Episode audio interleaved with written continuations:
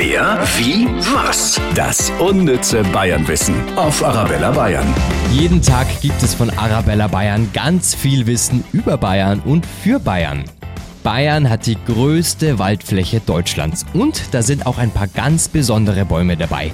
Zum Beispiel der dickste Baum Frankens mit einem Umfang von ganzen 12 Metern.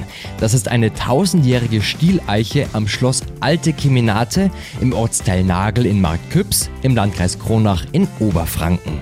Und wir haben auch den höchsten Baum in Heigenbrücken bei Aschaffenburg in Unterfranken. Der ist nämlich 63 Meter hoch.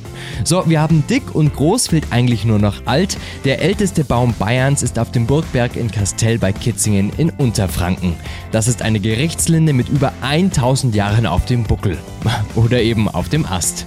Wer, wie, was? Das unnütze Bayernwissen auf Arabella Bayern. Mehr Wissen über Bayern gibt es auch immer zum Nachhören auf arabellabayern.de.